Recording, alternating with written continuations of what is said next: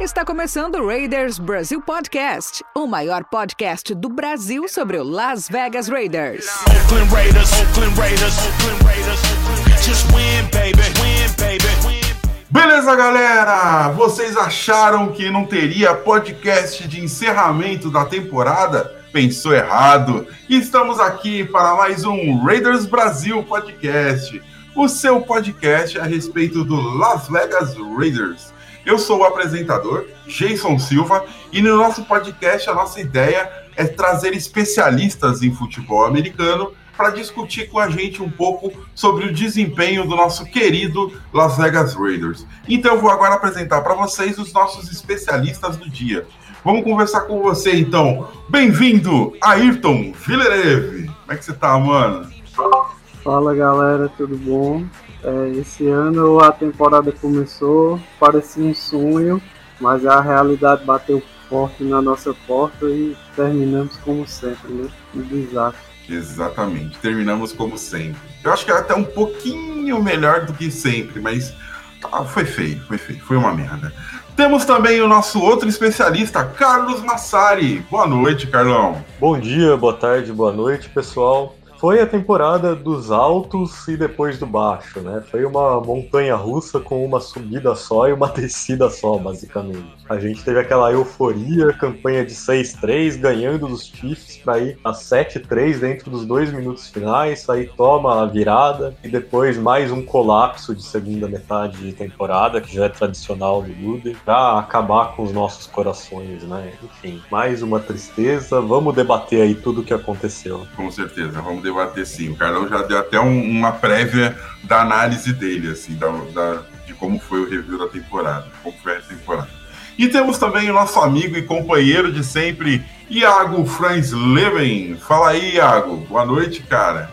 Boa noite, galera. É, boa noite, pessoal. Eu também compartilho um pouco do sentimento do Jason de que não foi. O gosto no final poderia ter sido um pouquinho pior, tá? Eu acho que melhorar de 7-9 para 8-8 é um progresso bem interessante. Simbolicamente, não tivemos uma temporada perdedora. É, vamos focar nisso e também em algumas, é, vamos dizer assim, algumas algumas sequências e algumas. Uma, como é que eu posso dizer a palavra certa para isso? A gente tirou alguns estigmas interessantes dessa temporada. Vamos tentar olhar pelo lado positivo. Boa, boa. Tivemos sim, tivemos lados positivos, mas também tivemos decepções que.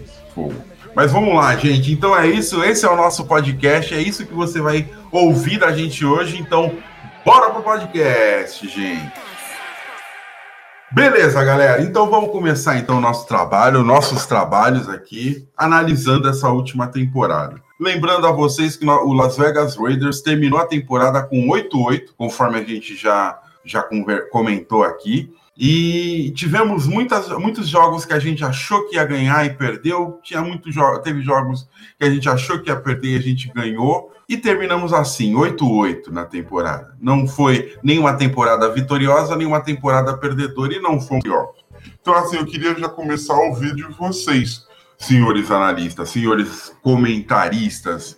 O que, que vocês acharam? O que, que vocês viram de legal nessa temporada? O que, que vocês analisam da temporada? Vamos um por vez, só para a gente não se embolar. Foi uma temporada que a gente começou muito surpreso, acredito que principalmente pela autoridade que a gente ganhou do New Orleans Saints na semana 2. E foi ali uma vitória bastante que a gente se impôs naquele jogo. A gente venceu por 34 a 24 e venceu de uma forma que a gente olhou para aquele time e falou: não, esse é um time que vai para os playoffs. E depois, pouco a pouco, a realidade foi se mostrando pra gente, principalmente por causa da defesa. A defesa que regrediu em relação a 2019. Foi uma defesa historicamente ruim. Foi, se eu não me engano, a nossa pior defesa em pontos cedidos por jogo na história. E com isso a gente foi vendo que os esforços que o ataque fazia não eram suficientes muitas vezes. A gente teve ali na, na nossa vitória contra o Kansas City Chiefs na semana 5 um momento de glória, né? Uma vitória contra o atual campeão do Super Bowl, que mais uma vez se iludiu muito a gente. Mas aquela foi uma vitória que, ao mesmo tempo que foi essa vitória do momento de glória, eu acho que acabou sendo prejudicial pra gente, porque fez com que o Paul Gunter continuasse no cargo.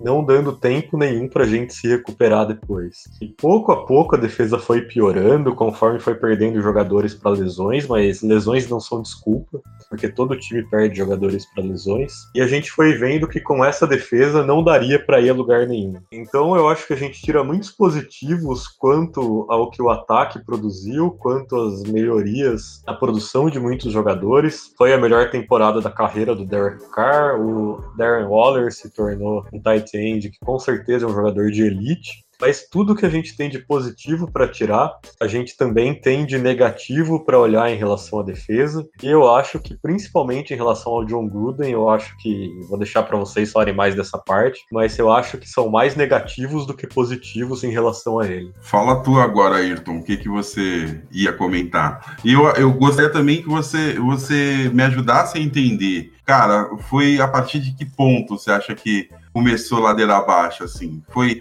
a partir da derrota para o Tampa Bay, foi a partir dessa, desse 46 a 6 para o Falcons. Até, a, até que ponto você ainda tinha esperança, sabe? É, vou começar falando primeiro do, do que tem de positivo na temporada. Manda, né? manda aí.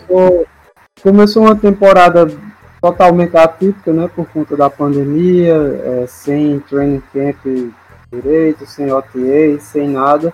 E um ponto positivo disso foi é, como o ataque se desenvolveu, principalmente no, na primeira metade da temporada, com a dificuldade de treinamento. Era uma coisa que a gente falava durante a pré-temporada, essa questão toda de como a gente ia conseguir se beneficiar trazendo o mesmo time de 2019, principalmente o mesmo core do, do ataque, o mesmo quarterback, o head coach, tudo, todo mundo no mesmo sistema num terceiro ano, isso ia beneficiar bastante. E foi o que, o que a gente conseguiu ver.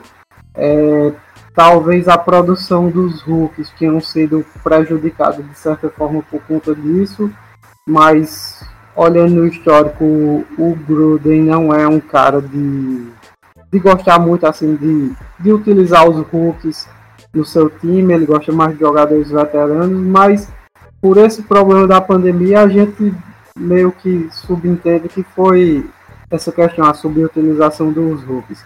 O que de certa forma deu mais espaço ainda para os, os veteranos que se mostraram dando conta do recado.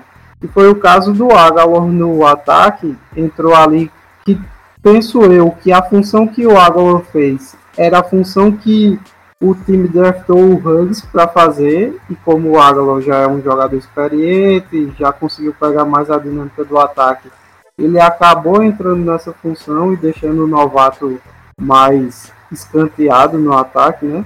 Mas quando você pega os pontos positivos, você vê principalmente a desenvoltura do ataque no começo, mesmo a gente tendo dado uma regredida ali depois no jogo corrido, que foi ficando cada vez mais é, deficitário durante a temporada, mas o, o se mostrou um time é, produtivo no ataque, drives consistentes, drives longos, big play que a gente conseguiu adicionar essa temporada que em outros anos não tinha.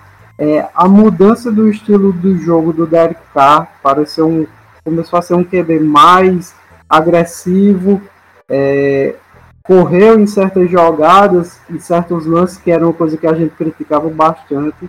É, várias críticas que a gente comentava sobre o jogo dele, ele conseguiu melhorar, conseguiu responder. É, principalmente a gente conseguiu ganhar do Chiefs em Kansas City, que por mais que tenha sido uma vitória excelente, essa vitória, além da vitória, ela traz um a quebra de um estigma que tinha do carro nunca jogar bem contra o Chiefs, nunca jogar bem em Kansas City, é, toda essa questão. É, Para mim, esses foram os pontos, os pontos mais positivos da temporada, né? É, um, um é. destaque também que teve no ataque foi o, o Jacobs, né, cara? É, o, o Jacobs ele deu uma regredida em relação ao ano passado, mas mesmo assim ele ainda conseguiu ser produtivo. É, principalmente ali é, quando chegava próximo da red zone nas primeiras semanas, né, conseguindo finalizar os drives. Uhum. Mas como o time no geral, ele foi decaindo no, no fim da temporada, né? Hum. Achei que foi o time todo também, né? Também foi o time todo, eu acho, que deu uma decaída. Foi. Mas, Iago, agora é sua vez, mano. Fala aí. O que, que você viu de. Fala só um resumo do seu resumo da temporada, por favor. Pode falar o ponto positivo, o ponto negativo, pode ir. Eu vou fazer um resumo dos estigmas aí, como o Ayrton citou, que foram quebrados essa temporada. Primeiro, nós ganhando no Arrowhead, em é, a primeira vitória do Derek Carr lá, colocando 42 pontos, se não me engano foi 40 ou 42 no lombo deles. Isso psicologicamente para o time faz muito bem, para o Carr faz muito bem, para a torcida faz muito bem. Nós ganhamos no frio, ganhamos em Cleveland é, para um time aí que talvez fosse melhor do que o nosso, mas enfim, ganhamos lá no meio do frio. É, nós vencemos o jogo numa Hail Mary, não lembro da gente vencer jogo em Hail Mary nas últimas temporadas temporadas, acho que eu não sei se desde 2010 ou 11 a gente não consegue isso. Se alguém é, lembrar aí, fala, por favor. Foi contra os Jets esse jogo na Hail Mary, mas vencemos. Conseguimos tirar aquela espinha que estava entalada na garganta em Denver, com aquela conversão de dois pontos no finalzinho, parecia um replay do ano, do ano retrasado, né? Da última semana, e dessa vez nós vencemos. É, enfim, eu vou resumir o seguinte: é, não adianta você de cima para baixo ser o cara mais bem vestido do mundo se você tá de cueca da cintura para baixo. Em outras palavras, a minha metáfora é a seguinte: é, se você olha para o nosso elenco e para a maneira que o time estava jogando, 8-8 era um resultado previsível. É, vamos lá. Por que, é que a gente não foi para playoff? Vamos fazer um breve resumo. Somos um time melhor do que os Chiefs? Não. Melhor do que Pittsburgh? Não. Melhor do que Baltimore? Não. Melhor do que Buffalo? Não. Melhor do que é, talvez os Browns? Talvez. Sim, porque a AFC Norte teve uma tabela mamatinha. Justamente eu acho que Pittsburgh conseguiu tanto sucesso assim por causa disso. Somos melhores do que Tennessee? Não. Somos melhores do que Indianápolis? Não. Então, se a gente não tá dentro dos sete melhores times da conferência, a gente não merece o playoff. É lógico isso. E todos eles, nossa, nós não somos nem melhores do que Miami. Miami fez 10-6 e perdeu o playoff. Eu não sei se a nossa posição foi mais dolorosa do que a deles, não. Porque imagina se a gente faz 10-6 e perde o playoff numa temporada como essa. Então, assim, é, a gente não mereceu ir para os playoffs mesmo. A defesa deixa muito a desejar. É, esse resultado, apesar do começo, é, a, o começo avassalador, só revelou o que nós somos e é um time 8-8 mesmo. E é isso aí. Tem que melhorar para poder merecer chegar lá. Cara, mas assim, você comentou que, que, que a gente não é melhor do que muito time que tava no playoff. Mas assim, teve jogos no playoff que tava cansativo de assistir, né, cara? Tava muito ruim de assistir. Mas, amigos, eu vou fazer uma pergunta para vocês. E eu fiz pro, pro Ayrton, mas o Ayrton saiu pela tangente. Mas assim, em que momento vocês deixaram de acreditar no playoff? Eu confesso para vocês que assim, 46 a, 43 a 6 Pro Falcons, ali eu já não tinha mais esperança. Na verdade, assim, é, ali eu perdi as esperanças. Foi ali que eu perdi as esperanças. E aí eu queria ouvir de vocês também. Aonde vocês ainda acreditavam? Até onde vocês acreditavam? Eu vou responder primeiro porque eu acabei não respondendo, né? Mas eu. Assim, o jogo do Jets foi muito doloroso. O do Falcons. O jogo do Falcons foi muito doloroso porque foi uma repetição do que aconteceu na temporada passada contra o Jets. A gente vinha lá, o time 6-4, com esperança, jogando bem, e aí chega contra um, um adversário e, e, o time é totalmente dominado. Nada deu certo, tanto no jogo contra o Jets do ano passado, é, na temporada de 2019, como nada deu certo contra o Falcons na temporada de 2020. Mas até então você pensa que é um jogo atípico ali. Mas o jogo contra o Colts foi para mim o, o balde de água fria. Foi o fim, porque a gente ainda tinha chance ali, ainda podia é, reverter aquele desastre contra o Falcons, mas o, o Colts dominou o jogo, principalmente no jogo corrido. A defesa não tinha resposta de nada, o ataque ainda tentou, mas a defesa não tinha uma resposta sequer para o jogo corrido do Colts. O, Colts, é, o, o Taylor, o running back, correu para mais de 200 jardas. Aí ali daquele dia em diante foi só ladeira abaixo. O, o Gunter, ele saiu em que semana, hein? Vocês Foi lembram? Depois, do- depois dos Colts, acredito, né? Foi depois daquela dos Colts. pancada contra, contra os Colts. Ah, Eu queria dizer que eu acho que a derrota para os Falcons não foi um ponto de, de virada.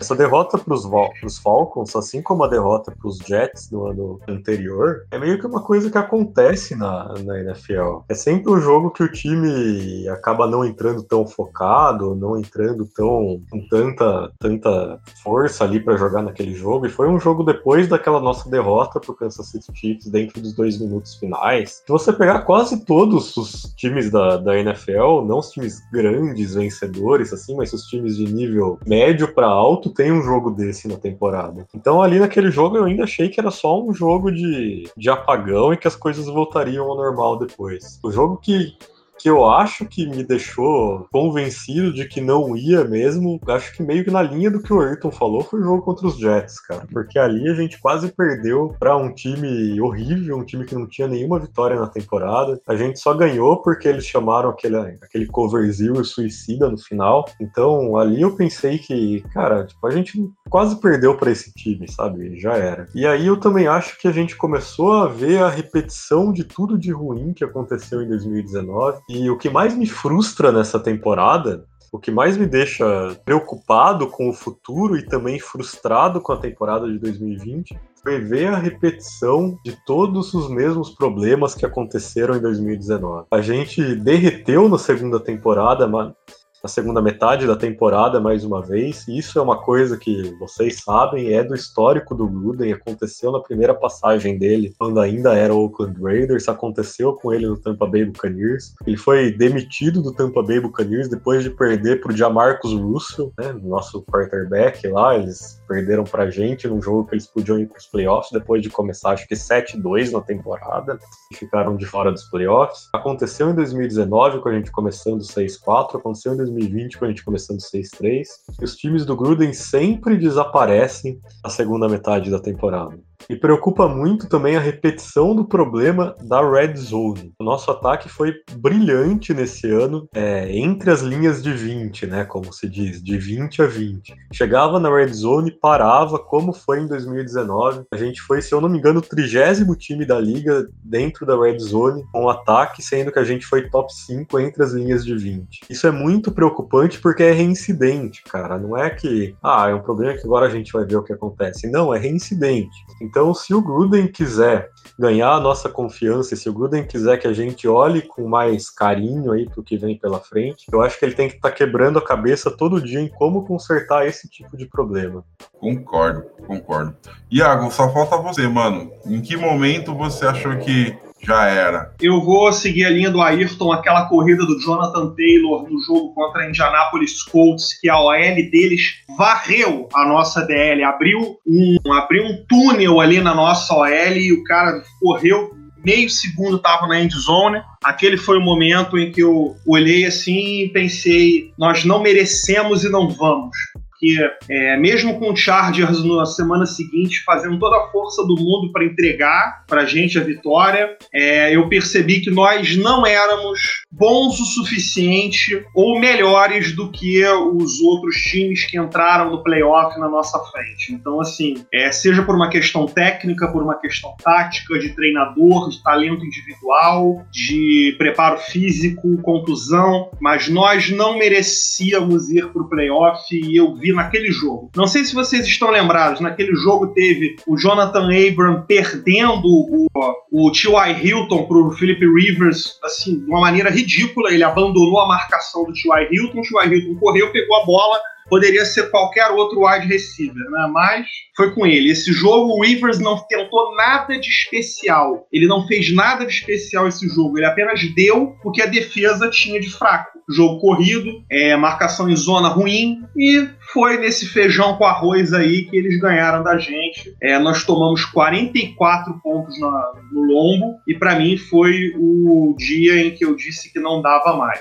É, eu aproveitando o gancho aí nos problemas da Red Zone que apareceram de novo, é, eu penso que tem duas maneiras de consertar esse problema. É, os Chiefs têm o mesmo problema com a gente, que a gente, tá? O, a Red Zone dos Chiefs é muito ruim. Então eles fazem muita trick playzinha, principalmente com o Kelsey, aquele shovel pass, é, screenzinha meio boba, é, passe do running back. Eles costumam aprontar bastante coisa na, na red zone para sanar esse problema deles. Mas, assim, dentre todas as alternativas, eu acho que sobram duas pra gente. A gente tem que roubar dos Titans a habilidade de correr com a bola na red zone, que isso aí já melhora muito. Eles são o melhor time da liga na red zone por causa disso. Eles corriam com a bola com Derrick Henry nas últimas 20 jardas. Ou a gente tem que contratar, se eu não me engano, não sei se é Dallas que tem, se é Carolina, tem um, um chamador de jogadas específico para red zone, é o red zone play caller. É, tem time que especializa essa área do jogo para um treinador só e a função do cara é só chamar jogadinhas ali da red zone. Vamos ver o que vai funcionar, né?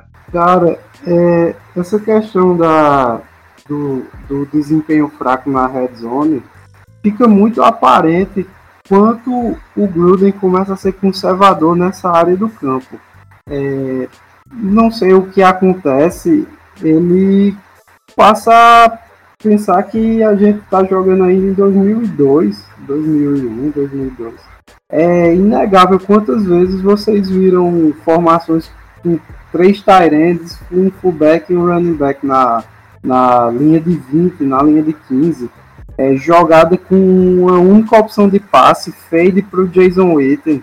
A, a, própria jogada que o Derek Carr se machucou contra o, o Charles era um play action que só tinha uma única opção de passe, que era o Jason Witten. Aí você chega no. Você chega, tem uma criatividade grande, você tem um jogo fluindo bem. Quando você tem um campo alongado e quando você encurta esse campo, que é a parte mais crítica do jogo, você passa a ser conservador. Isso é um problema grave. E é um problema, como o Carlos disse, que é recorrente. Esse problema aconteceu em 2018, aconteceu em 2019 e aconteceu essa temporada. E podem falar que, ah, porque o Derek Carr isso e aquilo, beleza. É, ele tem os problemas dele, mas a gente viu que quando o Mariota jogou, aconteceu as mesmas chamadas na red zone.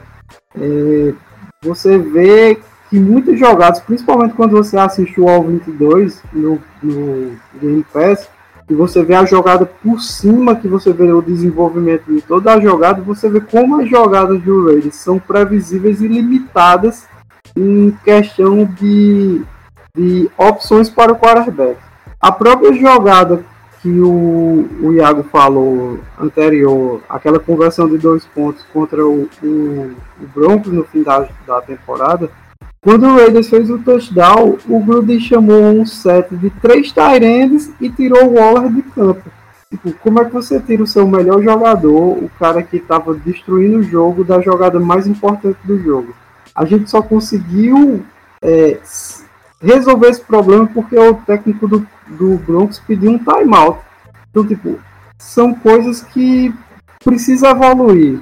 É como se em determinadas áreas do jogo, o Gruden ficou lá atrás ainda, ficou lá naquela NFL que era run heavy, que você tinha aqueles running backs pesados, que corriam bastante, que você tinha linebackers que não eram bom de coverage, eram exclusivamente para parar o jogo corrido, e você conseguia é, empenhar um jogo corrido mais forte nessa área. Massa, massa, é uma ótima reflexão mesmo, mano. Valeu. Então é isso, galera. Esse foi, a, essa, esse foi o nosso é, resumo inicial da, da, nossa, da nossa última temporada e vamos pro próximo bloco.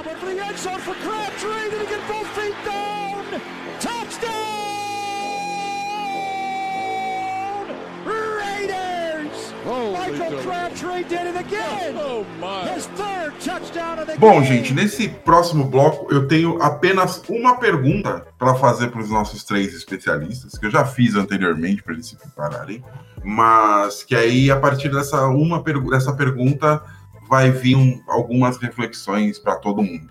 E a pergunta é a seguinte, e aí eu vou começar com você, Iago, que é o que, que você viu de bom, de ruim e de feio nessa última temporada? Nos Raiders? De bom, nós somos uma, um ataque top 10 da liga. É, nós nos solidificamos como um ataque minimamente, é, não vou dizer temível, mas bastante respeitável. É, nós temos jogadores é, blue chip players, né? jogadores acima da média no ataque, o Darren Waller, o Jacobs, o miolo ali da OL, que pode ter deixado um pouquinho a desejar, mas conseguiu ainda se manter bem acima da média. É, o Carr teve uma ótima temporada. Ah, mas os ataques esse ano foram inflados. Mas ele tem que inflar junto também. Ele ficou ali no topo, junto com todos os outros. A média de passe, de distância viajada do passe dele subiu. É, nós tivemos o Nelson Aguilar, nós tivemos é, a, a, os reservas da OL jogando e não comprometendo tanto assim. Agora,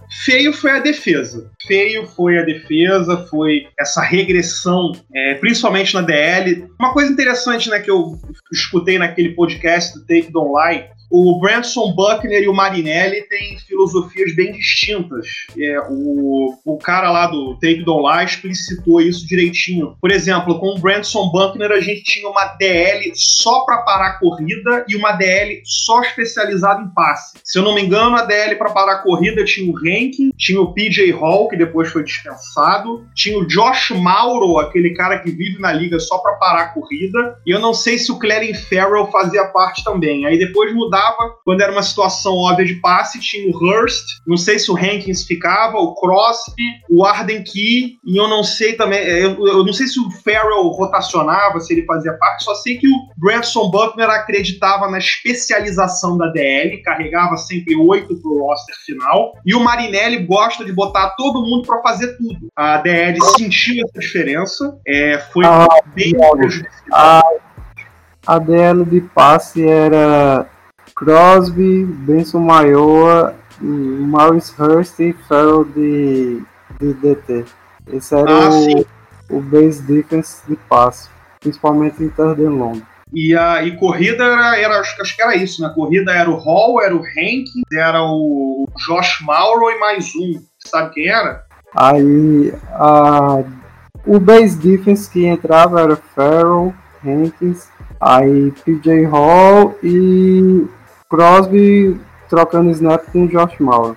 Então, o Marinelli já acredita que todo mundo tem que fazer tudo. Então, assim, além de perder um treinador que era muito próximo dos jogadores, como o Branson Buckner era e é em Arizona, não sei pô, o Marinelli é um cara meio X e bolinha, velhinho lá, que vai fazer os desenhinhos das estantes e tudo mais e tem essa mudança de filosofia. Então, os jogadores da DL tinham que saber muito mais coisa, pensar muito mais rápido e ter uma polivalência maior. A DL, nossa, nós éramos o oitavo contra a corrida em 2019, caímos para, não sei, vigésimo, vigésimo primeiro contra a corrida esse ano. Contra o passe, então, a gente botava o jogador cansado para correr atrás do quarterback, sem chance. É, o, nosso grupo de linebackers esse ano teve lá o Nick Viatowski, que foi melhorzinho, o Nicholas Morrow começou a jogar bem esse ano também, jogou direitinho. O Corey Littleton foi um fantasma até os últimos três jogos, quando ele jogou direitinho. E assim, eu vou dizer o seguinte: o feio, o que foi o feio dessa temporada, na minha opinião? O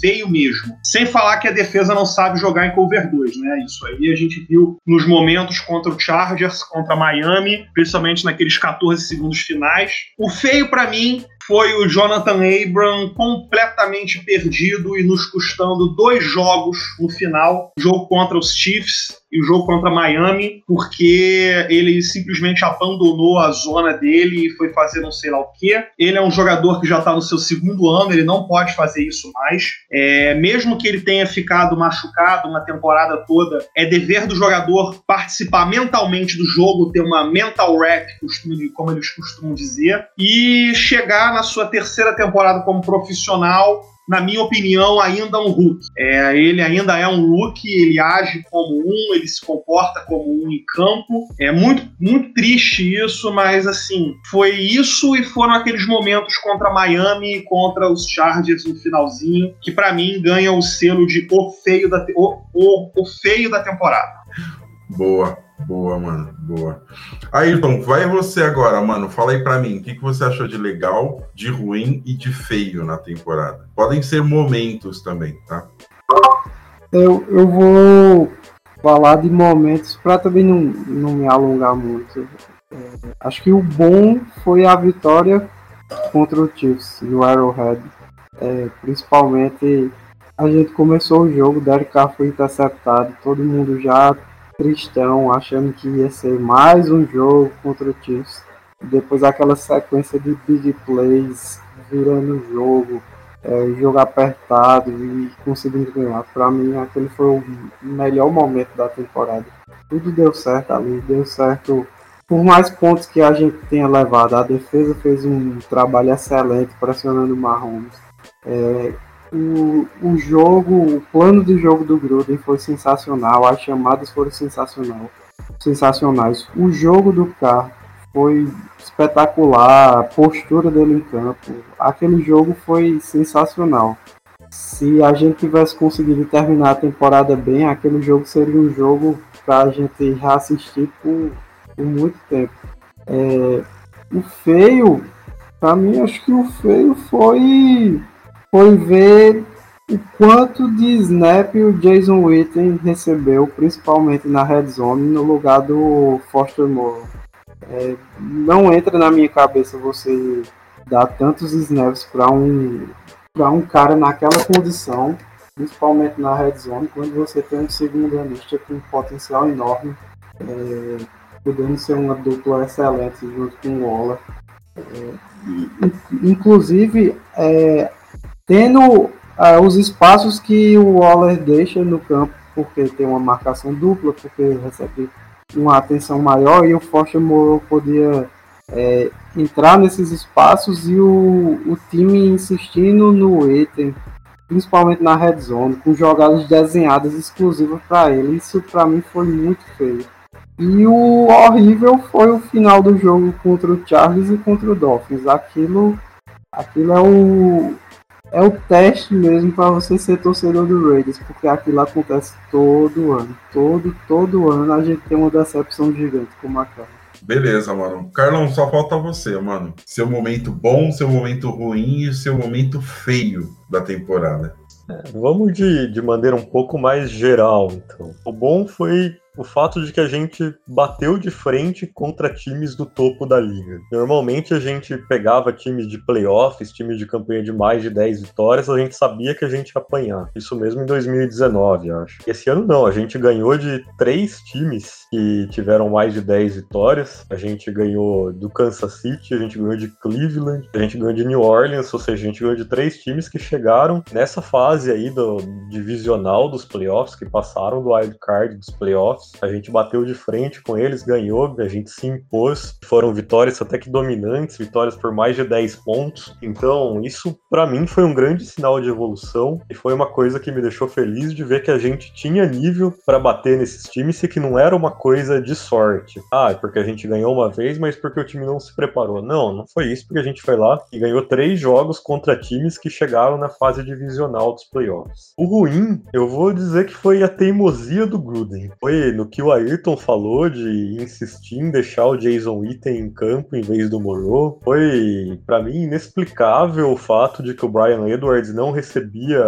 passe quase até o último jogo. É, toda essa coisa de insistir em esquemas, em jogadas que claramente não dão certo na red zone, a insistência do Paul Gunter, que todo mundo já sabia fazia muito tempo que ele não podia continuar, todo mundo pedia a cabeça dele, só foi demitido quando a temporada já tinha praticamente acabado. Então, para mim, o ruim é a teimosia do Gruden e é como isso impede ele de se colocar como um head coach aí de, de nível mais alto. E o feio, eu acho que não tem como fugir, cara. O feio é o colapso contra Miami e contra os Chargers. Não existe você perder um jogo com 19 segundos no relógio, dando a bola de volta para o adversário sem timeout. Não existe, cara. Aquilo ali é, é ridículo em formas que que não tem como a gente descrever, sabe? É, ainda bem que a gente não fez um podcast depois daquele jogo, porque senão eu não sei o que, que a gente ia falar aqui, o que, que a gente ia. Enfim, é, foi muito feio e é uma coisa que eu espero que a gente tenha uma defesa em 2021 que, que não faça mais esse tipo de coisa.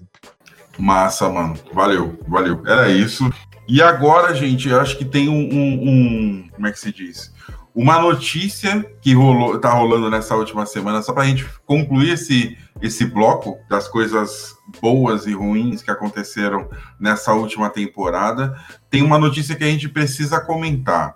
Gus Bradley é o novo coordenador defensivo, ou seja, Paul Gunter saiu de vez, não tem mais vestígio nenhum desse maluco na, no, nosso, no nosso time. O quanto essa notícia é boa para vocês? Pergunta tendenciosa, né? O quanto a notícia é boa. Na verdade, assim, a notícia é boa mesmo? Bom, é boa sim, mas que o Paul Gunter foi embora, mas a gente já sabia que o Gruden ia fazer uma contratação corporativa, né? Ele não é um cara que, que pesca longe do próprio riacho. Ele, por exemplo, a gente compara com o Mike Vrabel lá de Tennessee, que o cara contratou o coordenador de defesa deles sem nunca ter conhecido o cara antes. Foi na meritocracia, foi nas indicações, foi nos números. O, o Gruden contratou o Gus Bradley porque já trabalhou com ele, ficou ali nos finais entre o Alfred, é, o Raheem Morris, Gus Bradley e os outros, mas assim, fez uma contratação corporativa. Agora, eu tô um pouquinho animado com o Gus Bradley, porque ele tem um histórico bom de overachiever. Ele conseguiu é, fazer com que a defesa dos Chargers, mesmo com um bom plantel e cheio de contusões, fosse uma defesa respeitável, não as melhores, claro, mas uma defesa muito mais respeitável do que a nossa, esse ano e ano passado. Então, pelo fato dele trabalhar bem com defensive backs novos, por ele ter sido o arquiteto lá da Legion of Boom em Seattle, e por ele conseguir manter defesas machucadas e, e sem seus melhores jogadores sendo competitiva, eu acho que ele provou, provou que é uma boa contratação. Vamos ver. Eu eu não sei o que falar, porque quando o Gruden anunciou que ia trazer o Paul Gunter, foi o que mais me animou na, na volta do Gruden é, em si, foi trazer o Paul Gunter. Eu achava que ele ia conseguir montar uma defesa parecida com a do Cincinnati Bengals na época, já que ele era o coordenador defensivo. As defesas do Bengals sempre foram defesas sólidas, sendo um time superstar, mas eram defesas sempre sólidas.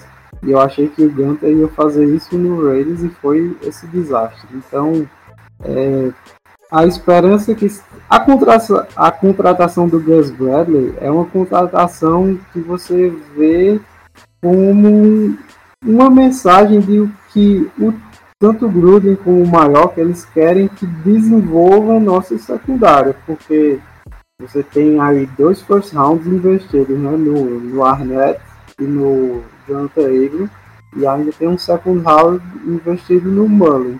Então, tem jogadores jovens, investimento alto de capital de draft que não produzem nada. Então essa contratação do Gus Bradley é uma contratação de um cara que tem um background com defensive backs, que tem defesas, é, as defesas dele são defesas voltadas principalmente em cover free, então vão facilitar esse jogo aí do, dos defensive backs. E assim, é um, para os nomes que estavam envolvidos, é uma contratação boa. A gente sonhando com Wade Phillips e do nada aparece o, o cunhado do Marinelli no meio das, das negociações. Trazer o Gus Bradley acaba sendo um, um alívio para os nomes que estavam sendo é, ventilados. Né? Massa. Só falta você, Carlão. Quer dar sua opinião também? É, só vou começar dizendo que eu espero que a gente não queime a língua, né? Porque a gente zoou muito aí, ficou morrendo de medo quando o cunhado do Marinelli, o Joe Barry, foi especulado para ser o nosso coordenador defensivo, né? E e no final das contas ele acabou indo para os Chargers, né? Foi anunciado hoje ou antes de ontem. Então ele fez defesas péssimas por onde ele passou na NFL, mas ele fez um bom trabalho como técnico dos linebackers nos runs. E agora ele vai ter mais uma chance lá nos Chargers substituindo o Gus Bradley. Espero que ele faça mais um trabalho péssimo, como a gente pensou que ele faria se viesse para cá. Sobre o Gus Bradley, eu não sei se, se é uma contratação boa ou não. Eu vou ter essa opinião quando eu ver o que a gente vai fazer na Free Agents. Porque, assim, não sei se vocês costumam acompanhar o, o The Athletic, né? O Ted Nguyen, que é o analista lá, vietnamita, sei lá que costuma sempre fazer análises muito boas, ele é torcedor dos Raiders, ele faz muitas análises muito boas. E ele fez ali uma análise de como que esse esquema, que é o esquema que Seattle exportou para a liga toda, né, que é o esquema que usa o cover tree como base, funciona. E o que ele demonstrou basicamente foi o seguinte, é um esquema que pode funcionar muito bem, pode se gerar defesas no topo da liga, só que não funciona sem pass rush. Se você não tem um pass rush de alto nível, não funciona. É um desastre. Então, se a gente quer que a defesa do Gus Bradley funcione, a gente vai ter que investir pesado em pass rush nessa oficina. Não sei o que, que a gente vai fazer, não sei se a gente vai draftar o pass rusher na primeira rodada, se a gente vai atrás do Leonardo Williams da Free Agents, não sei o que a gente vai fazer, mas a gente tem que trazer jogador para essa Free Agents, porque esperar que a defesa do Gus Bradley funcione com o material que a gente tem para o pass rush não vai funcionar. Então, isso é o que eu tenho a dizer nesse momento. Se a gente quiser ver uma coisa positiva acontecer, e eu espero que o Gruden saiba disso, espero que o Mayock saiba disso, vai precisar de muito investimento em pass rush. E, gente, você, vocês que têm uma memória melhor que a minha, como que foi o Gus Bradley na, como head coach do Jaguars entre 2013 e 2016? Ele foi bem? Foi horrível. Foi horrível. Mas head coach é uma coisa, coordenador defensivo é outra. Né? O Dennis Allen, que foi um, um head coach horrível aqui, é um ótimo coordenador defensivo. Então, uma coisa é uma coisa, outra coisa é outra coisa. Ah, firmeza, firmeza. O trabalho dele no Chargers é um trabalho bom. Ele, as defesas do, do Chargers, o Chargers é um time que é assolado por, por lesões todos os anos Chargers é um dos times que mais sofrem com lesões. E o trabalho do Gus Bradley no Chargers é bom. Não é uma defesa top, não é aquela defesa top 10 da liga, mas também não é horrível como as nossas foram. É um cara que não gosta de mandar blitz. Todas as, as defesas deles têm porcentagens baixíssimas de blitz. E como o Carlos disse, ele usa, utiliza uma defesa que favorece bastante o, o jogo dos defensive backs, mas é, que se ancora bastante no bom pass rush.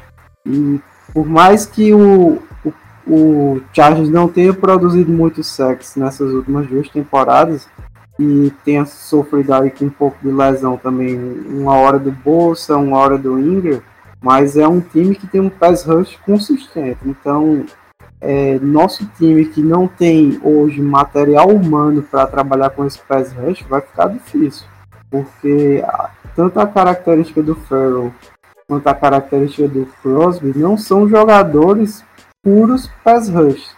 É, Farrell é aquele cara que vai contribuir com o time, Crosby é aquele jogador esforçado que você bota num situacional, mas a gente não tem hoje no elenco um DE que seja um pass rush no nível Bolsa, no nível Ingram, que ajude nossa defesa como como tem que ser para esse esquema funcionar. Então, como o Carlos disse, vai ter que ter um investimento aí nessa área, porque senão a gente vai ver talvez mais do mesmo.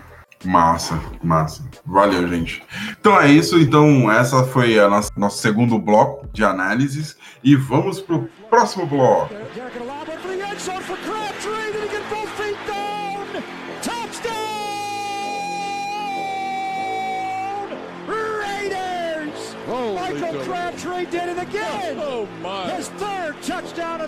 Bom, senhoras e senhores, voltamos. Voltamos para o nosso próximo bloco, nosso bloco de perguntas. É aquele momento em que você tem a oportunidade de interagir com a gente, ou a gente tem a oportunidade de interagir com vocês.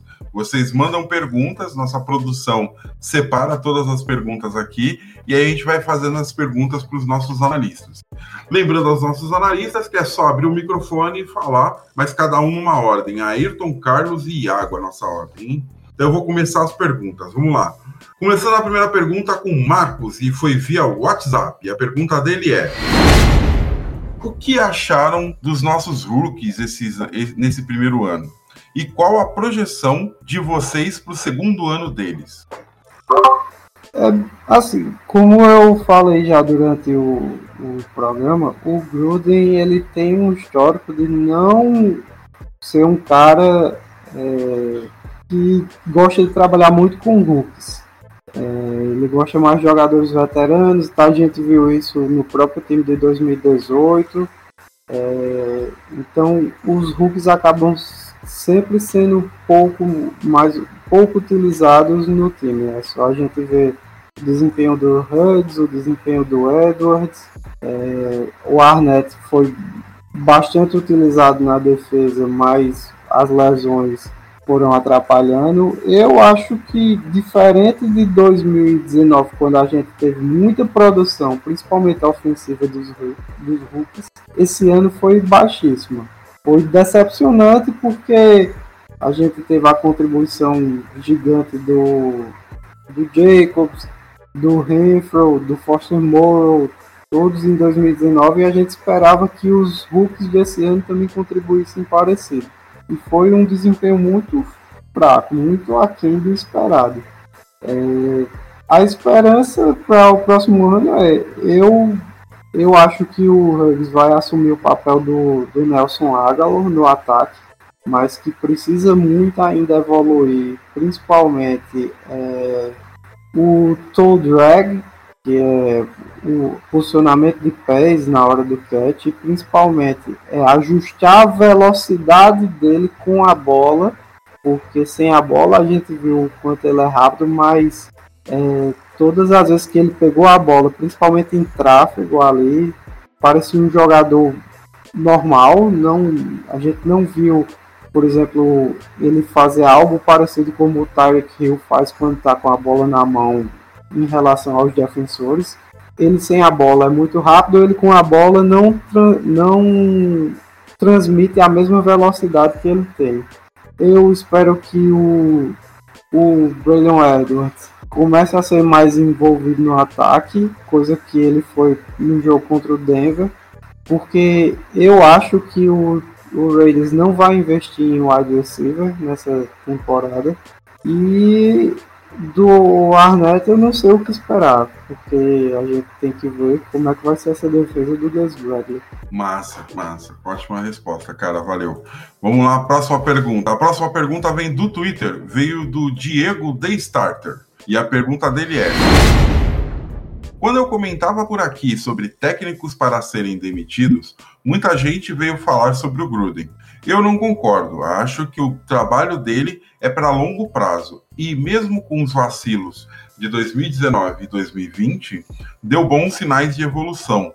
Mas o que vocês pensam sobre isso? Pergunta cumprida. O que é longo prazo, cara? Eu acho que essa é a questão, né? Porque o Josh Double, aquele cara que, que adora cornetar o Car, que adora cornetar os Raiders, enfim, que vive lá no Twitter falando, sempre dando estatísticas muito negativas, ele colocou uma estatística lá de que dos head coaches que chegam no terceiro ano no mesmo time sem ser demitidos, uma porcentagem absurda, coisa de 90% ali chegou nos playoffs antes de, de completar o seu terceiro ano. Então é muito raro que um head coach compra quatro anos em um time sem chegar nos playoffs. E mesmo que você tenha uma situação terrível, né? Você acha que o Gruden pegou nos Raiders uma situação pior do que o Brian Flores pegou em Miami? E o trabalho do Brian Flores hoje parece muito melhor do que o trabalho do Gruden. Então eu acho assim, é... tá, o Gruden não, não vai ser demitido agora, ele não seria demitido de, agora de forma alguma, mas lá no começo, quando ele foi contratado, ele falou, ah, se eu não tiver dando conta do trabalho, eu vou pedir demissão e devolver o dinheiro. Então eu acho que. Não que a gente acredite que ele vai devolver o dinheiro, né? Mas eu acho que se terminar a temporada de 2021 e os mesmos problemas se repetirem, colapso na segunda metade da temporada, colapso na segunda metade dos jogos, problemas na red zone, mais uma temporada 8-8, 7-9, mais uma evoluçãozinha aí para 9-7 e ficar fora dos playoffs. Eu acho que se qualquer uma dessas coisas acontecer, vai demonstrar que ele não tá corrigindo os problemas. E como head coach, a função dele é corrigir os problemas. É, então eu imagino justamente isso, que se ele quiser continuar como head coach, se ele não quiser ter a cabeça dele pedida por toda a torcida quando o estádio lá em Vegas finalmente receber público, ele vai ter que dar conta de consertar esses problemas que existem agora. É, eu não acho que o trabalho dele é seguro, não, nesse momento. Eu acho que é, se, se as coisas se repetirem, a torcida vai ficar cada vez mais impaciente, cada vez mais furiosa, olhando para a série de coisas que sempre se repetem. É, nisso você tem razão, mano. É. É só, Manda, mano. só pra pular aqui essa estatística que o, que o Carlos falou dos head coaches, eu olhei, tava com ela aqui aberta. É, desde do, de 2000 para cá, é, do, 82 head coaches foram contratados que ficaram pelo menos três temporadas nos seus times. Desses 82, 61 conseguiram ir para os playoffs nos três primeiros anos. Tipo, é uma coisa. Você conseguir durar três anos no cargo é porque você tá dando resultado, né? Então, tipo, o Gruden vai pro quarto ano e ainda não deu o resultado esperado, né? O que ele prometeu. A gente tinha uma situação e fez um upgrade na, na, na posição de head coach que não trouxe o resultado. A gente continua na mesma situação. Ou talvez, em questão de números, até pior do que o nosso head coach antigo. O trabalho do Gruden não é melhor que o trabalho do Jack Del Rio depois de três anos. Acho que é isso que a gente pode falar para resumir isso. Mas tá igual ou tá pior? Você Tá só pior, afirma, não é tá melhor. O Jack, Tá o pior. Jack Del Rio foi pros playoffs, o John Gruden não. O Jack Del Rio teve uma temporada 12-4. Uhum. Tá, beleza. Entendi, entendi. Tem razão.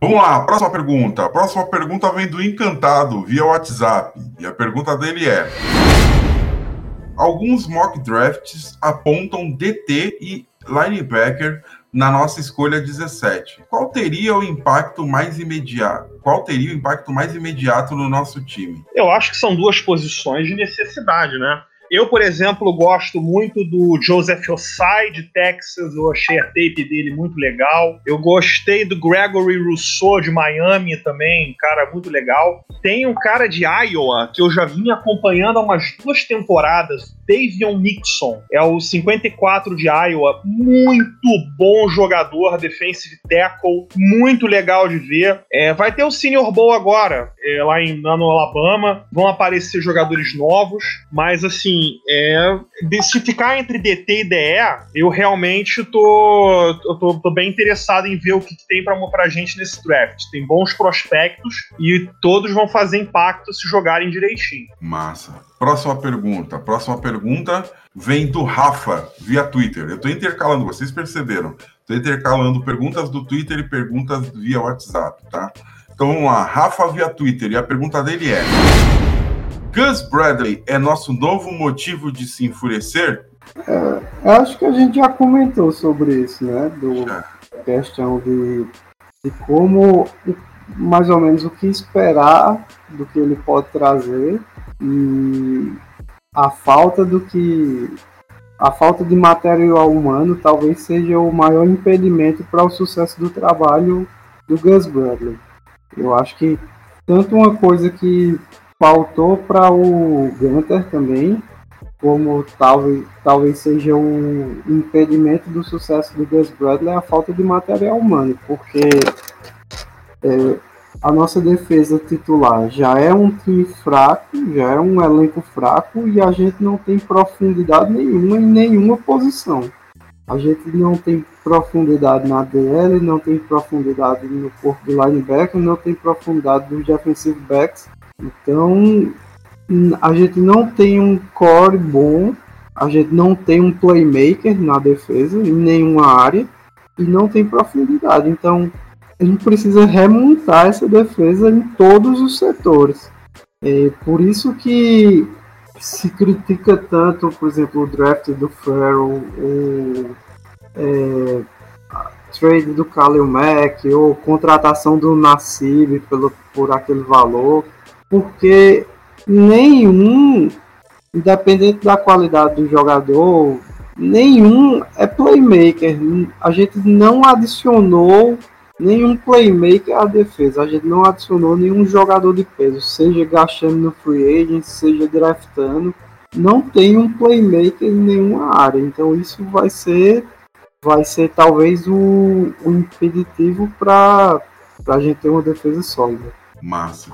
Próxima pergunta. A próxima pergunta vem do Luiz Felipe via WhatsApp. E a pergunta dele é: draft front seven e secundária no mercado ou o contrário? O que essa classe de rookies pode nos proporcionar, me proporcionar melhor? Pelo que eu estou entendendo, ou com draftar um front seven e secundária ou compra, contrata no mercado. É isso, né? Eu não acho que a gente vai ter um grande investimento em secundária nessa off-season, porque a gente teve nas temporadas passadas o Abram, o Mullen, o Emick Robertson, o Arnett, são todos caras jovens, todos caras que têm no máximo três anos na liga, que foram escolhas no draft, que a gente investiu capital neles. Eu acho que no máximo a gente vai atrás de um cara para ser um safety titular junto com o Abram, talvez um cara experiente, um cara que, que a gente gente olha e fale, não, esse cara talvez até dê um jeito como mentor do Abram, não sei. É, alguma coisa nessa linha, assim. Agora, não acho que a gente vai escolher ali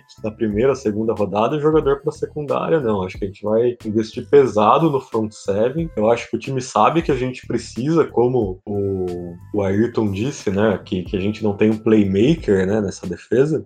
Eu acho que a gente sabe disso. Eu acho que a gente vai olhar ali o que que a gente tem de playmaker para pegar, mesmo que seja um cara considerado mais cru, né? Tem aquele White Pay lá de, de Michigan, né? Que é um jogador que é considerado cru, mas que tem um potencial enorme. Talvez se a gente vá atrás desse tipo de, de jogador para ser o cara disruptivo mesmo, talvez a gente faça o que for possível para pegar o Leonard Williams, que acho que é o melhor pass rusher que tem na, na free agency, né? Mesmo sendo um jogador que joga por dentro, mas é importante também ter um pass rusher por dentro. Então eu acho que, cara, essa é uma, uma off-season pra gente ir pesado no front seven e para fora isso arrumar os pequenos buracos que existem no elenco, né? Pegar ali um, um swing tackle melhor, né? Porque a gente fica sofrendo com o Brandon Parker, talvez dar uma melhorada no, no reserva imediato do Jacobs, esse tipo de coisa pequena que você faz ali na quarta, quinta rodada do draft, pagando barato para free mas isso pesado mesmo, escolha de primeira rodada no draft, contratação cara na free agents, tem que ser front seven, cara. A nossa nossa,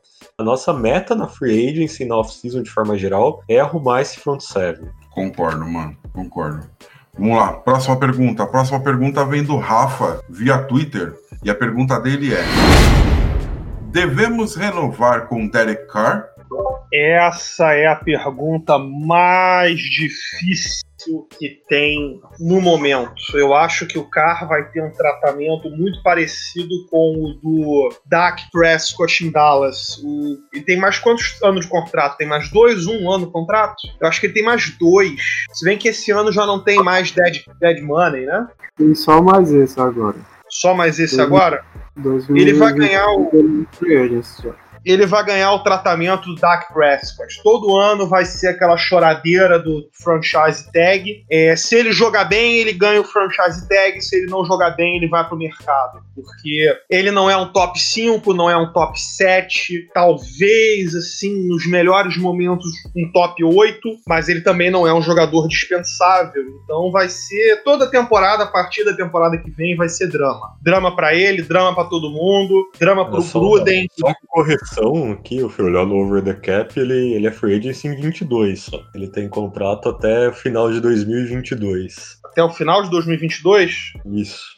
Ah, então Isso, tem mais coisa Eu falei errado, ele ainda tem 2021 e tem 2022 ainda. Então, 2022 a gente conversa melhor aí, porque eu acho que pelo menos se o contrato dele acabasse agora ou no final do ano, ele teria um tratamento muito parecido com o Dak Prescott ou nos anos do Kirk Cousins, quando ele estava perambulando de um lado para o outro. É, então não dá para responder essa pergunta. Massa, vamos para a próxima pergunta então. Próxima pergunta vem do Gabriel via WhatsApp. Pergunta a ele é a seguinte: Faltou alguma coisa na Free Agent de 2020 que fizeram com que o prejudicou o time na temporada?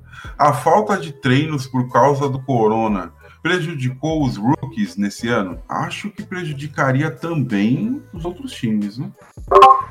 É, ah, eu já comentei também, né? Eu acho que prejudicou porque a gente tem um head coach que, que tem uma filosofia de utilizar poucos rookies e caso, em casos pontuais, principalmente como foi em 2019, a gente usou bastante, mas em outros anos da carreira do Gruden, você vê que ele não é adepto muito a utilizar rookies logo no, no comecinho, né?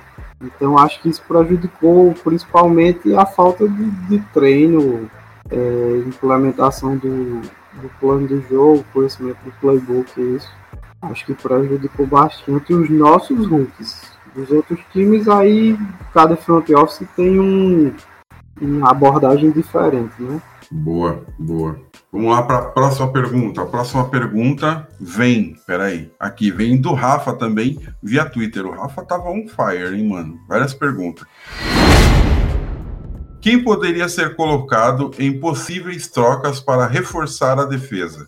Jogadores nossos para trocar, cara? Não acho que eu tenha alguém, não, sinceramente. É, até porque é difícil na NFL ter troca de um jogador por outro, né? Eu acho que o único jogador nosso que, que possivelmente vai ser trocado é o Mariota. Se alguém se interessar por ele ali, talvez, sei lá, New England olhe para ele e fale: não, tipo, aquele jogo contra, contra os Chargers me mas, convenceu. Cara, mas peraí, o Mariota não é um bom, não é um bom reserva. Mas ele ganha muito para um reserva, né, cara? Isso aqui é a questão. É, aquela nossa ideia na, no começo da temporada de ah, vamos botar o Mariota para botar uma pressão no cara.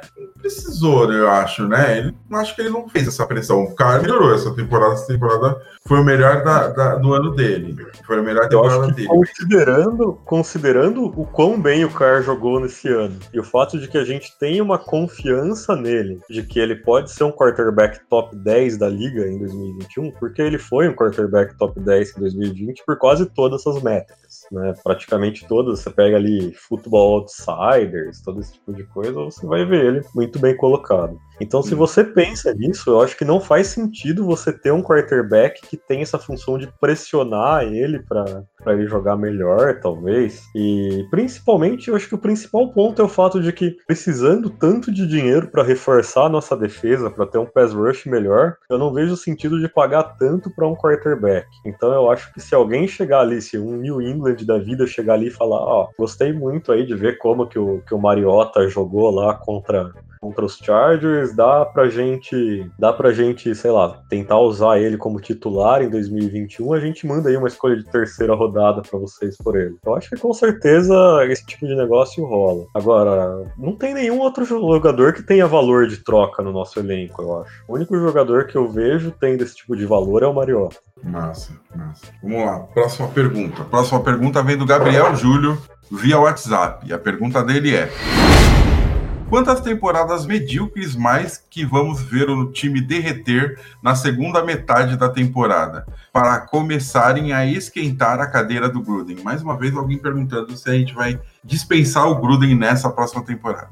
Eu acho que o Gruden fica pelo menos até 2023, caso na temporada que vem não seja um desastre. Ele tem mais uns dois aninhos aí, então fica tranquilo porque a paciência do Mark Davis com o treinador dos sonhos dele não vai acabar tão cedo. Verdade, verdade. Vamos lá, próxima pergunta. Estamos quase acabando, hein, gente? Tenham paciência. Pergunta é do Matheus Bergenmeier. Acho que é isso. E é via Twitter. A pergunta dele é: No início da temporada, todo mundo pedia um backup pro Jacobs. Vocês acham que o Booker, Booker mostrou ser esse cara? É Booker, perdão. Eu acho que eu falei no começo da temporada, nos primeiros podcasts, que eu, eu queria que o Raiders fosse atrás de um powerback. Eu acho que completaria melhor o estilo do Josh Jacobs junto com o do, do Richard. Mas aí o Booker foi jogando, passando as semanas e ele foi dando conta do recado. Mas junto com a queda do rendimento do jogo corrido da OL, o Booker também foi caindo como todo o resto do time. Então eu não, eu, eu não renovaria com, com o Booker. Eu iria atrás do, do um draft free agents, um cara aí de quarta, quinta rodada, que seria barato e faria o mesmo papel.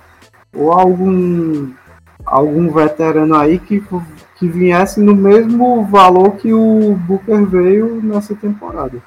Massa, massa. Vamos lá, gente. Próxima pergunta. A próxima pergunta vem do Marcos Felipe, via WhatsApp. E a pergunta dele é: O que acha sobre o nosso calendário para esse ano? Acha que a possibilidade seria maior que no último ano de ir aos playoffs? Bom, a gente tem de positivo o fato de que a gente enfrenta a NFC Leste, né, que é um desastre, né, a pior divisão da, da NFL. Então isso é uma coisa positiva para nossa campanha. Mais uma vez a gente vai pegar aí os Broncos, que espero que continuem com o Drew Locke, né, pegar eles duas vezes. Os Chargers devem melhorar porque o Herbert parece ser mais um capeta, né? Ele vai estar no segundo ano dele. É, tem ali os times da da AFC Norte, né?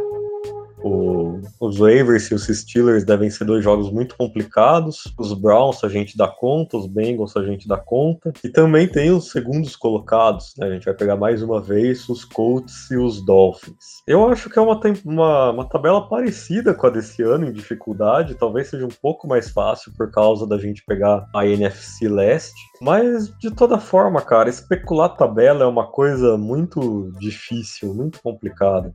Pega ano passado, a gente achava que a gente ia ter um começo de temporada difícil, porque era uma tabela muito complicada e que ia deslanchar no final para chegar brigando pelos playoffs. O que aconteceu foi o contrário, né? Você pega ali e você vê que foi o contrário do que a gente imaginava. Então, no final das contas, sei lá, examinar a tabela é meio que exercício de futurologia, assim, não tem muito como a gente fazer isso, ainda mais agora em janeiro, né? Que ainda tem free agency, draft pela frente. Tudo muito complicado ainda nesse momento. Concordo muito, mano. Concordo muito. Vamos lá. Próxima pergunta. Próxima pergunta do nosso amigo Rui Alves, de, do, via Twitter e de Portugal. Vamos lá, a pergunta dele é a seguinte. Nossa vitória no Ironhead, no Arrowhead, foi uma vitória de pirro ganhamos, mas por outro lado permitiu ao Gunter de ficar mais umas semanas no cargo, e isso no longo prazo foi fatal. No entanto, tivemos jogos muito bons nessa temporada. Duas vezes contra o Chiefs, o Saints e o Browns. A tendência com uma defesa será de evolução, o que o Gus Bradley pode trazer de novo? Playoffs no próximo ano ou a gestão Gruden vai começar a tremer? É, várias perguntas, né? A redação. É.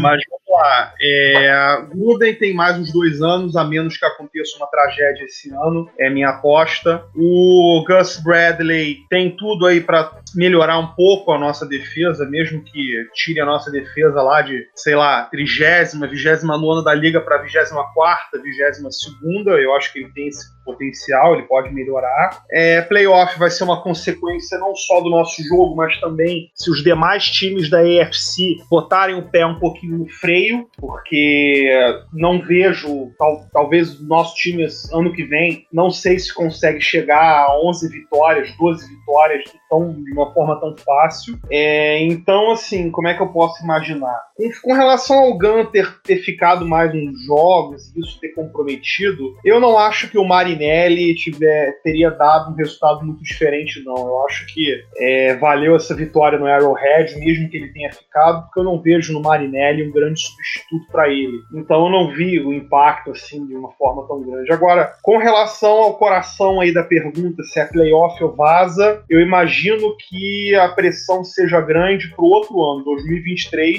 se não ocorrer uma tragédia nesse. Então vai ter que ter esse conjunto de fatores. Nós melhorando na defesa, a AFC se equilibrando um pouquinho para baixo. Não sei se os Titans vão repetir, não sei se Baltimore vai repetir, não sei se Cleveland vai repetir, não sei se Pittsburgh vai repetir a boa temporada. Tem os Colts que estão sem quarterback pro ano que vem. Então pode ter Miami, não, a gente não sabe o que Miami vai fazer com o seu quarterback. Então tem muito fator aí no ar. Não dá para não dá para fazer uma projeção tão fácil. Beleza. Então é isso, galera. Esse foi o momento de interação com vocês. Esse foi o momento perguntas e respostas aqui com os nossos ouvintes. Lembrando a vocês que quando a gente for gravar o nosso podcast, a gente avisa no Twitter e avisa nos nossos grupos no WhatsApp que teremos gravação e, por favor, mandem perguntas. Então, fiquem atentos para poder mandar perguntas para a gente. Beleza? Então é isso e vamos para o próximo bloco.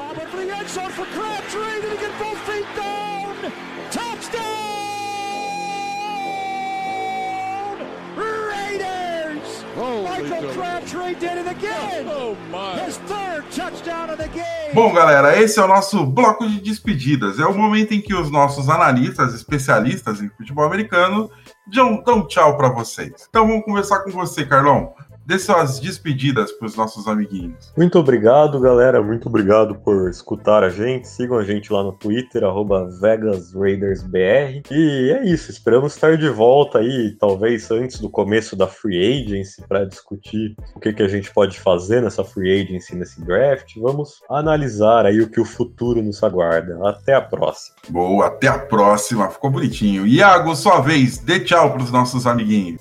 Valeu, galera. Obrigado por acompanhar, por esperar a gente aí durante todo esse tempo que nós ficamos sem gravar o podcast. Abraço aí, é, curtam a off-season e fiquem ligados no draft e no free agency. Vai ser interessante. Também acho, também acho. Vai ser bem interessante. Agora é acompanhar a notícia, tem jeito, né? Ayrton, dê tchau para os nossos amiguinhos. Valeu, galera, que teve força aí de acompanhar mais uma temporada. É, foi como já falaram, uma temporada de uma montanha russa, né? Mas tenha fé, torcer para o Raiders é isso mesmo. É todo ano ter fé e a esperança de que um dia vai chegar. Verdade, mano, verdade. Bom, senhoras e senhores, então é isso. Muito obrigado pela presença de todos, muito obrigado pela paciência. Foi só para vocês terem uma ideia, foram quase duas horas de gravação, mas foi feito com muito carinho, gente. Muito obrigado a todos e até a próxima, gente. Valeu, abraço. The autumn wind is a pirate, blustering in from sea. With a rollicking song, he sweeps along, swaggering boisterously. The autumn wind is a raider, pillaging just for fun. He'll knock you round and upside down and laugh when he's conquered and won. Raider Nation, let's go, let's go. Raider Nation, let's go, let's go. Raider Nation, are you ready for some football? You ain't ready for no football. You ain't ready for the Oakland Raiders. It's the invasion of the Oakland Raiders. Are you ready for some football? Yeah. You ain't ready for this football. Ah. Here we come, baby. Just win, baby. Feel the storm of the cold autumn wind, baby. It's the Oakland Raiders. Get your mouthpiece. You in the black hole with the black beast. This ain't black gold, this is black silver. Commitment to excellence, we deliver. And we'll play past regulation. It's the invasion of the Raider, Raider Nation. Let's go, let's go. Raider Nation. Let's go, let's go. Raider Nation. Are you ready for some?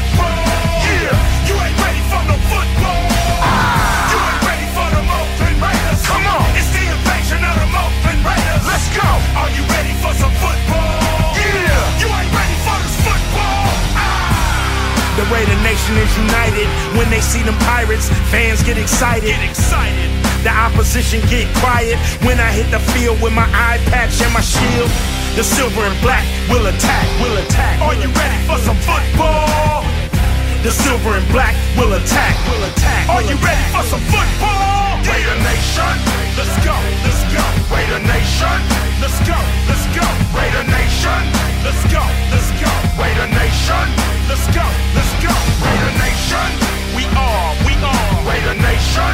We are, we are. Raider Nation. We are, we are. Raider Nation.